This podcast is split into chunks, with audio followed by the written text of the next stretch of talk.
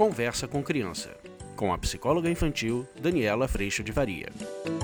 Hoje eu vou responder a pergunta de uma outra mãe que me mandou, que diz que está com dificuldade de lidar com uma atitude do filho, que tem pego coisas de outras pessoas e como é que ela pode lidar com isso, como é que a gente ajuda as crianças nesse momento. Vamos falar sobre isso?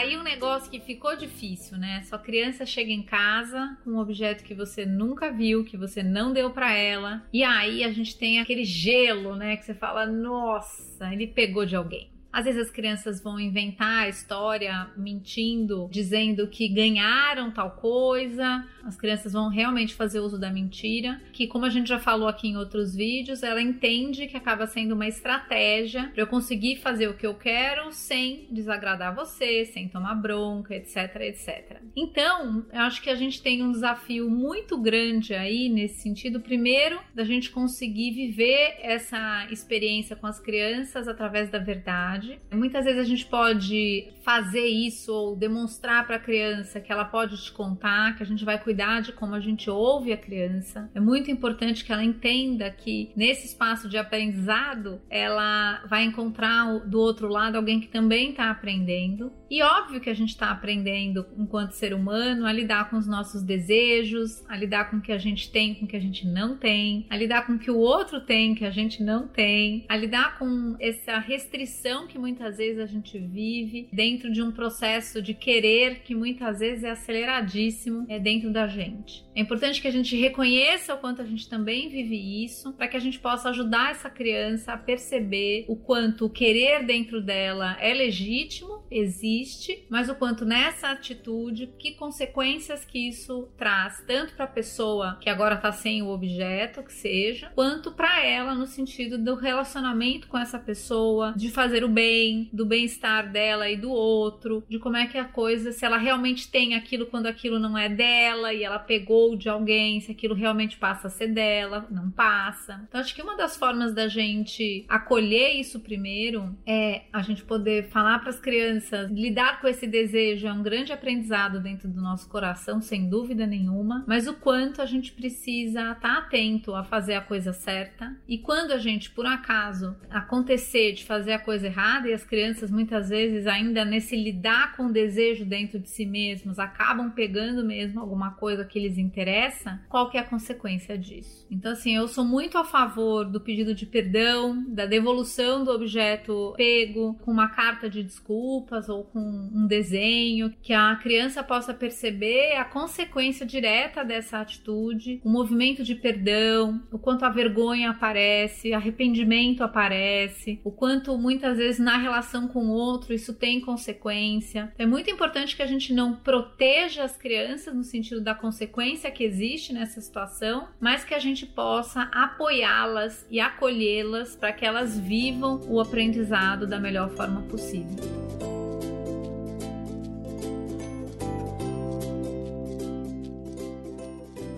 Se não há consequência nenhuma ou não há uma consequência direta à situação, imagina que a criança pega uma coisa e você põe ela de castigo. Ela entende ou pode entender com castigo que eu nem gosto disso, mas ela pode entender que custa para ela pegar algo de alguém e ficar de castigo uma tarde em casa. O aprendizado não acontece porque o que ela acaba aprendendo é que para eu pegar alguma coisa eu só pago essa conta aqui que não tem nada a ver com a coisa e aí eu continuo com a coisa, por exemplo. Então é importante que a gente tire da criança criança o que ela pegou e que a gente construa com ela o perdão e a devolução. Porque é nesse aprendizado do desconforto que ela vai sentir nesse processo que ela pode perceber que, apesar de eu desejar, não é porque eu desejo que eu posso ter. A gente deseja muita coisa que a gente não tem, não é verdade? E eu vou dizer para vocês que bom, porque isso nos dá contorno, isso nos coloca do nosso tamanho, isso nos dá referencial, isso faz com que a gente respeite a vida, os outros, o espaço. Se a gente tivesse a vida funcionando como o gênio da lâmpada, que tudo que você quer você tem, eu acho que a gente perderia até sentido, né? A gente entende muito o sentido da vida porque é a morte, a gente entende, valoriza muito o que temos porque sabemos o que é não ter ter, ou sabemos o que não temos, e as conquistas. Então tem um pedaço da vida funcionar assim que faz muito sentido. Óbvio é que é importante a gente perceber o valor que o ter está tendo frente ao ser, a quem somos, ao aprendizado. Muitas vezes, se eu sou definido ou se essa criança tem a imagem de que ela é o que ela tem e que só tem valor quem tem, a gente precisa sim rever os princípios, trazer a questão do melhor possível, poder trazer para essa criança outros pontos de valor, de amor e assim por diante. Uma das coisas que eu acho que pode ajudar bastante as crianças nesse momento é criar com elas uma lista do desejo. Se a gente pode botar o desejo em algum lugar, que a gente bote ele escrito numa folha de papel para que eu possa me programar para um aniversário, para um presente que eu quero pedir, com coisas que sim, eu posso ver por aí, eu posso ver dentro da escola, desejo, mas que eu sei que para que eu tenha isso existe um tempo, existe uma conquista, existe um esforço, existe o aniversário que eu espero, existe uma espera, existe uma dedicação. Então, na hora que a gente localiza esse querer como sendo algo que pode existir, mas que não tem efeito imediato, de não é porque eu quero que eu pego, eu vou ter que construir se é isso mesmo que eu quero, porque se eu tô escolhendo isso, eu tô deixando de escolher outra coisa. A gente vai dando contexto e medida para isso, essa criança vai tendo mais recurso para aprender a lidar com esse processo dentro dela.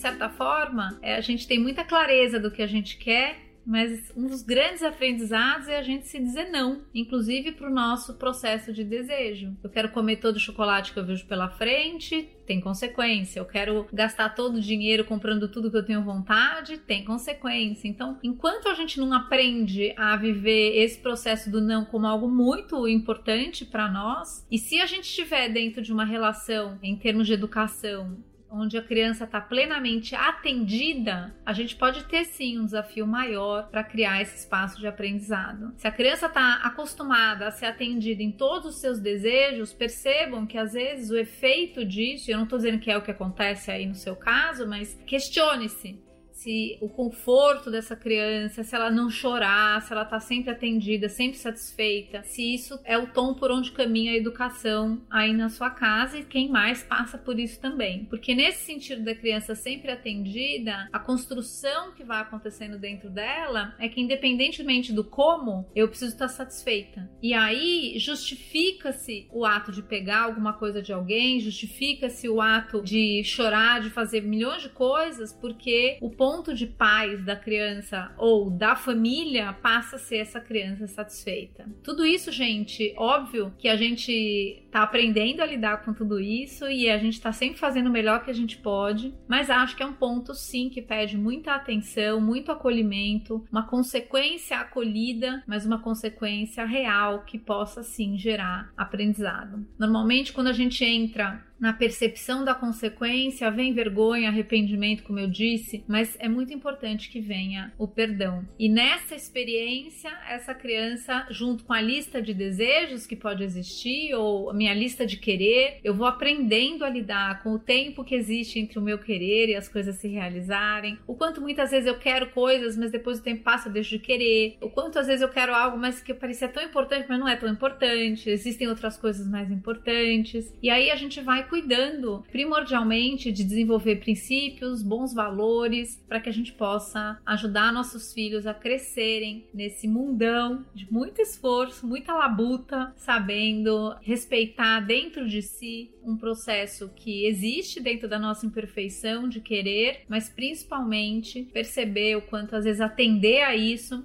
pode sim trazer consequências muito difíceis de lidar depois. Você já passou por isso? eu também. é isso. Às vezes você vai, vai, vai, depois você fala: ah, não, o que, que eu fui fazer? esse processo de aprendizado pelo arrependimento, ele é riquíssimo, porque ele localiza de um jeito que blá blá blá nenhum localiza, de um jeito que a gente dando desculpa não localiza. Então que a gente traga assim essa experiência.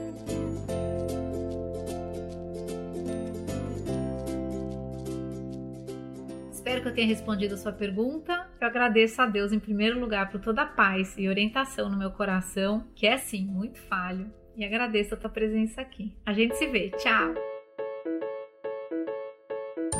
Você acabou de ouvir Conversa com Criança, com a psicóloga infantil Daniela Freixo de Faria. Mande seu e-mail para conversa@danielafaria.com.br.